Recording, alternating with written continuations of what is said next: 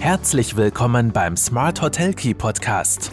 Von den Besten lernen, Akzente setzen und in die Umsetzung kommen. Smart Hotel Key und du hast immer den richtigen Schlüssel in der Hand. Hallo und herzlich willkommen bei Smart Hotel Key, deinem Podcast für erfolgreiches Hotelmanagement. Mein Name ist Marco Riederer und ich freue mich sehr, dass du auch diese Woche wieder mit dabei bist und wir sind auch schon bei Folge Nummer 70 angelangt.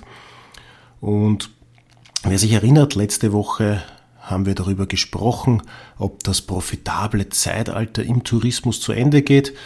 Wir haben dazu auch vor zwei Wochen eine Pressekonferenz in Kitzbühel abgehalten. Ich werde das gerne auch noch einmal im Blog dann verlinken für diejenigen von euch, die es nachlesen oder nachhören möchten. Und das heutige Thema schließt ein bisschen daran an, weil es steht unter dem Titel Preis Erhöhungen sind alternativlos. Ja, und wenn dich dieses Thema interessiert oder vor allem die Gedanken, die dahinter liegen, dann würde ich dir raten, dass du jetzt dranbleibst bei dieser heutigen Podcast-Folge. Ja, Preiserhöhungen sind alternativlos. Um das zu behaupten, muss man sich aber natürlich intensiv mit der eigenen Ertrags- und Kostenplanung auseinandersetzen und natürlich auch schon mal festhalten, dass der enorme Kostendruck die Hotellerie ja schon lange vor Herausforderungen stellt. Neu hinzu kommt eine ständig steigende Inflationsrate. Wir haben jetzt im Februar knapp unter 6% abgeschlossen, 5,9. Im Jänner waren es auch schon über 5%.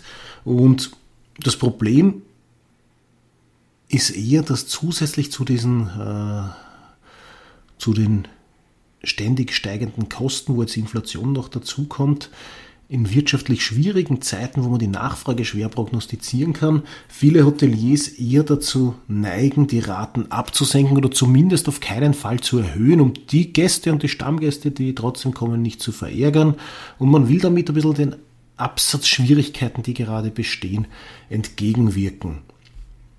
Ja, aber dass das nicht zielführend ist, das kann man sich denken, sonst würde die Podcast-Folge nicht unter dem Titel stehen, weil wenn man seine Preisgestaltung jetzt strategisch angeht und die Kostenentwicklungen und Preisuntergrenzen berücksichtigt, dann muss man diese auch in seine Zukunftsprognosen einfließen lassen und dann gehören ganz automatisch Preissenkungen der Vergangenheit an. In Wirklichkeit dürfte es ja nur Preissenkungen geben, unabhängig jetzt, das setze ich mal in Klammer, unabhängig davon, wenn ich äh, vielleicht einmal zu gewissen Marketingzwecken den Preis senke, Special-Angebote etc. sind davon immer ausgeklammert. Aber in meiner grundsätzlichen Preisstrategie, in meinen Preislisten, dürfte es äh, mit, Fort, äh, mit Fortschreiten der, der Jahre und der Dauer eigentlich nie günstiger werden und auch nicht gleich bleiben, wenn auf der anderen Seite die Kosten ständig steigen, weil dann nehme ich mir selbst bei gleichbleibenden Preisen und bei gleichbleibender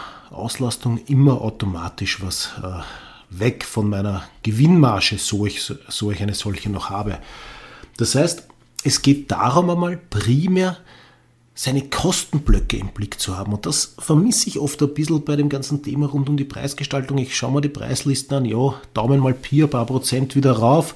Äh, und schauen wir vielleicht auch noch die Nachfrageentwicklungen etc. an. Aber ganz, ganz wichtig, und das müsste der Grund, äh, äh, Grundstein für jede Überlegung sein, ist einmal seine Kostenblöcke im Blick zu haben. Und gerade jetzt, gerade in den volatilen Zeiten, muss man äh, in seinen Forecasts ja davon ausgehen, dass zumindest mittelfristig einige Kostenblöcke überproportional steigen werden. Und das ist, das ist dieser Blick nach außen, den wir, den wir in unseren äh, mit unseren Betriebsaugen nicht verlieren dürfen. Wir müssen ja das Marktumfeld immer ganz genau betrachten. Und einiges davon beobachten wir ja ohnehin auch bei uns im, in, im eigenen Betrieb immer. Also Personalkosten steigen schon länger und die werden auch in den kommenden Jahren weiter steigen. Sogar eher noch stärker prozentual von Jahr, von Jahr zu Jahr, als es aktuell und in den letzten Jahren der Fall war. Das hat natürlich mit Mitarbeitermangel zu tun, mit den scheinbar unattraktiven Arbeitszeiten, mit dem teilweise negativ behafteten Image und natürlich mit dem, was, die, was viele Menschen und Arbeitskräfte in, der, in den Krisenjahren gelernt haben. Einerseits gibt es ein soziales Auffangnetz und andererseits gibt es auch vielleicht andere spannende Branchen, wo ich mich jetzt umschaue. Und zusätzlich zum Fachkräftemangel und zum Kostendruck, der dadurch entsteht, haben wir aufgrund der volatilen Zeiten und der derzeit unberechenbaren Entwicklung äh, auch bei den Energiepreisen und bei Fremdleistungen wie Reinigung, Fremdleistungen wie Reinigung mit stärker steigenden Kosten zu rechnen. Die Frage ist ja auch, und das müssen wir im Hinterkopf in der langfristigen Planung äh, behalten, die ganzen Subventionen, Förderungen, Hilfsmaßnahmen, die es gegeben hat die letzten zwei Jahre, die müssen ja irgendwie langfristig auch finanziert werden für den Staat. Das heißt, man muss vielleicht doch zur Absicherung damit rechnen, dass es womöglich zur Refinanzierung dieser Maßnahmen langfristig höhere Steuerbelastungen geben werden muss. Wahrscheinlich sogar. Ich sage das bewusst, das nicht kann vielleicht, sondern ich gehe davon aus, es wird in gewissen Bereichen zu höheren Steuerbelastungen kommen langfristig. Und auch solche Dinge müssen wir äh, mitplanen und ganz genau beobachten, wie sich die einzelnen Kostenblöcke entwickeln. Ja, wie mache ich das operativ am gescheitersten, äh, wenn ich bis jetzt immer äh, eher diesen Gesamtblick auf den Betrieb gewahrt habe? Es bietet sich definitiv an, äh, nach Abteilungen zu clustern, aufzuteilen und dort die Kosten auch im Blick zu haben. Das heißt, durch, ein, durch, eine Unterteilung des Hotelbetriebs in einzelne Leistungsbereiche, wie eben zum Beispiel Beherbergung, Restaurant, Wellnessabteilung, so es eine solche gibt, oder oder Aktivitätenprogramm vielleicht sogar noch extra oder irgendwas anderes. Äh, durch eine solche Aufteilung kann natürlich der Betrieb monatlich die Aussagen erhalten, die sich direkt auf die Steuerung der Ertrags- und Kostenlage auswirken können. Das heißt, einem Rückgang bei der Auslastung kann ich dann durch ein zeitgerechtes Handeln mit entsprechenden Maßnahmen entgegenwirken und weiß auch, wo ich vielleicht Einsparungen treffen kann oder treffen muss, wo ich vielleicht aber vielleicht äh, sogar zusätzlich investieren kann, um dann wieder, um, um dann wieder von, von vielleicht äh, höherer Auslastung, höheren Preisen zu profitieren beispielsweise Marketingmaßnahmen. Das ist auch immer ein so ein Punkt, das habe ich glaube ich schon in zwei oder drei Podcast-Folgen auch erwähnt. Ähm, wo ich gerne als erstes spare, wo ich aber langfristig am meisten verliere. Wenn ich jetzt am Marketing spare, dann verliere ich oft einmal Wettbewerbsvorteil oder Attraktivität oder einfach Sichtbarkeit, die mich dann immens mehr kostet, wieder aufzuholen, wenn ich das eine Zeit lang gestoppt habe.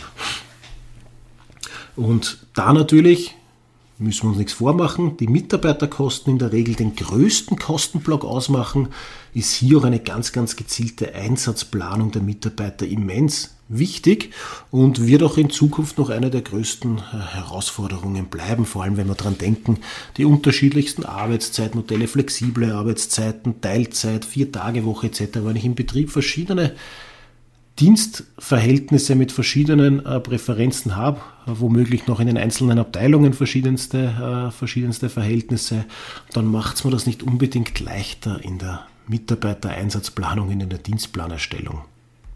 Also ganz, ganz wichtig zusammengefasst den ersten Teil, wir müssen die Kostenblöcke im Hotel im Blick haben, aber nicht nur die Entwicklung der hotelinternen Kostenblöcke äh, aus der Vergangenheit, sondern auch in die Zukunft gerichtet, wie entwickelt sich das Marktumfeld und wie könnten sich einzelne Kostenblöcke weiterentwickeln, um hier einfach schon proaktiv im Vorfeld äh, bestmöglich abfedern zu können. Ja, und das ist auch der Grund, warum, äh, warum wir uns mit der Preisuntergrenze beschäftigen sollen, beziehungsweise diese auch neu bewerten in volatilen Zeiten. Also der Betrieb eines Hotels ist ja schon in normalen Jahren sehr kostenintensiv, das wissen wir, aufgrund von Personal, Ausstattung, Strom, Wasser, äh, Gas etc. Auch zusätzliche Serviceleistungen treiben die Kosten schnell in die Höhe. Und gerade deshalb ist es sehr wichtig, die Preisuntergrenze für seinen Betrieb und im Idealfall für jede einzelne Zimmerkategorie genau zu kennen und zumindest zu Beginn jedes Wirtschaftsjahres, Wirtschaftsjahres erneut zu berechnen oder jetzt eben auch im Vorfeld versuchen, diese zu prognostizieren. Das heißt, die Preisuntergrenze stellt grundsätzlich die Basis dar, um die Verkaufspreise und die gesamte Preisstruktur zu erarbeiten. Ich bin ein großer Fan von der, von der Preisuntergrenze, weil wir nur dadurch auch wissen, unter welchem Preis wir im Schnitt nie drunter kommen dürfen pro verkaufter Nächtigung um nicht sogar äh, Verluste zu machen durch eine, durch eine Gästenächtigung. Das heißt, unter dieser Grenze sollte man als Hotelier sein Zimmer in der Regel nicht verkaufen, da mit diesem errechneten Durchschnittspreis, mit dieser Preisuntergrenze, sowohl die fixen als auch die variablen Kosten komplett, komplett gedeckt sind.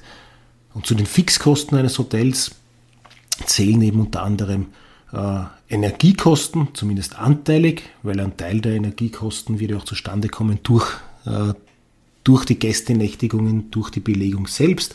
Äh, Fixkosten sind auf jeden Fall auch Versicherungen, Gebühren, Steuern und Abgaben, Werbung, Marketing, äh, Telefongebühren, Instandhaltungskosten etc. Und zu den variablen Kosten kommen dann äh, alles rund, um, rund ums FMB, das heißt Wareneinsätze, die von Frühstück, Halbpension, à la carte etc. zustande kommen. Reinigung ist natürlich variabel oder zum Großteil variabel, weil wann muss ich ein Zimmer reinigen, wenn es belegt war. Personal ist so ein Großteil variabel, bis auf die Verwaltung vielleicht, die sowieso immer fix da ist. Ja, Verbrauchsstoffe, Stoffe, äh, anteilige Energiekosten, natürlich die Provisionen für Zimmervermittlungen, die sind auch variabel etc. Natürlich gibt es in einigen Bereichen Überschneidungen zwischen fix und variablen Kosten, aber die kann man ja dann auch anschätzen. Und Ganz wichtig ist auch bei der langfristigen Preisuntergrenze, also jener Preisuntergrenze, die sowohl die fix als auch die variablen Kosten deckt, wird davon ausgegangen, dass bei einer bestimmten Belegung pro verkauften Zimmer, das heißt bei einer prognostizierten Auslastung, sämtliche fixen und variablen Kosten gedeckt sind. Das heißt, unter diesem Durchschnittspreis sollten Hotelzimmer so lange nicht angeboten werden, bis ich diese prognostizierte Auslastung erreicht habe. Das ist dann meine Break-Even-Nächtigung. Ab dann könnte ich sogar unter die langfristige äh, äh, Preisuntergrenze drunter gehen, weil dann sind ja die Fixkosten schon gedeckt und dann muss ich nur schauen, dass ich mit jeder Nächtigung, die noch dazukommt, die variablen Kosten gedeckt habe. Und natürlich wird man dann nicht abwarten bis zu einer Nächtigung X, sondern hat dazwischen noch Aktionen. Das heißt, ich brauche aber für, für, fürs Verständnis und für die Planung eine gewisse Anzahl an Nächtigungen, die ich nicht unter meiner langfristigen Preisuntergrenze verkaufe. Ich werde euch dann im, im Artikel auch noch äh, weiterführende äh, Artikel oder Podcast-Folgen aus der Vergangenheit verlinken, wo ich mich schon ein bisschen intensiver auch mit dem Thema beschäftigt habe im Zuge des Revenue Managements. Vielleicht wäre es auch einmal ein Anlass, rein zur Preisuntergrenze und mit ein paar Berechnungsbeispielen eine eigene Folge zu machen, werden wir das überlegen. Aber wichtig ist einfach, äh, diese zu kennen, um dann wirklich in die Preisstrategie äh, gehen zu können auch. Und da sind wir eh schon bei dem Thema, wenn ich die Preisuntergrenze kenne, dann kann ich natürlich äh, mit einer professionellen Preisgestaltung äh, einen Schritt voraus sein oder zumindest auch äh, gewappnet dem gegenüber sein, dass ich steigende Kosten abfedern kann, weil wenn ich die Preisuntergrenze prognostiziere, dann lasse ich ja genau solche Marktentwicklungen auch mit einfließen und sage, okay, aufgrund der Zahlen des vergangenen Jahres weiß ich, meine Preisuntergrenze wäre XY. Ich gehe davon aus, dass diese und jene Kostenblöcke steigen werden. Klassische Budgetierungsmaßnahme. Das würde bei einer vielleicht sogar sinkenden Auslastung aufgrund der, aufgrund der, äh, der volatilen Marktsituation bedeuten, dass ich eine Preisuntergrenze habe, die jetzt einmal 10, 12 Prozent unter jener des letzten Jahres liegt. Was für mich im Umkehrschluss wieder bedeutet, hey, bei einer Preislistenerstellung, ich muss auf meine Preise 10 oder 12 Prozent draufschlagen, um gewappnet dafür zu sein, äh, steigende Kosten und vielleicht Auslastungsschwankungen abfedern zu können. Und das bringt mich dann fast wieder zum Eingangsstatement, nämlich dass äh, Preiserhöhungen alternativlos sind in den aktuellen Zeiten. Und dann habe ich aber auch mit diesen Überlegungen, wenn ich diese Anstelle, Kostenblöcke im Blick habe, Preisuntergrenze kenne und das einfließen lasse in eine professionelle Preisgestaltung, dann habe ich das Rüstzeug, um äh, um strategisch äh, meine Preise planen zu können. Und dann bin ich eh schon mittendrin im Revenue Management. Revenue Management heißt ja nicht nur Preise rauf und runter planen, sondern wirklich äh, den Gesamtblick aufs Unternehmen und auf die einzelnen äh, Ertrags- und Kostenblöcke zu richten. Und natürlich geht es auch bei Revenue Management um die Ertragssteuerung über den Preis. Aber eben für eine möglichst optimale Preisstrategie ist es essentiell, sich der internen und externen Einflussfaktoren und Kostenblöcke auch bewusst zu werden. Angst vor Preiserhöhungen ist schon in ruhigen Zeiten schwierig durchzustehen, vor allem wenn man bedenkt, dass durch die steigenden Mitarbeiterkosten und die Inflation die Erträge automatisch von Jahr zu Jahr schrumpfen. Jetzt ganz aktuell, nach zwei Jahren Corona-Pandemie und in Zeiten von steigenden Energie- und Mitarbeiterkosten, wird das natürlich endgültig äh, gefährlich oder geschäftsschädigend.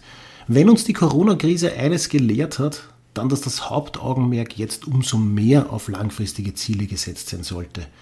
Schlecht durchdachte, kurzfristige Entscheidungen wie eben panische Preisreduktionen können den Betrieb langfristig äh, schädigen.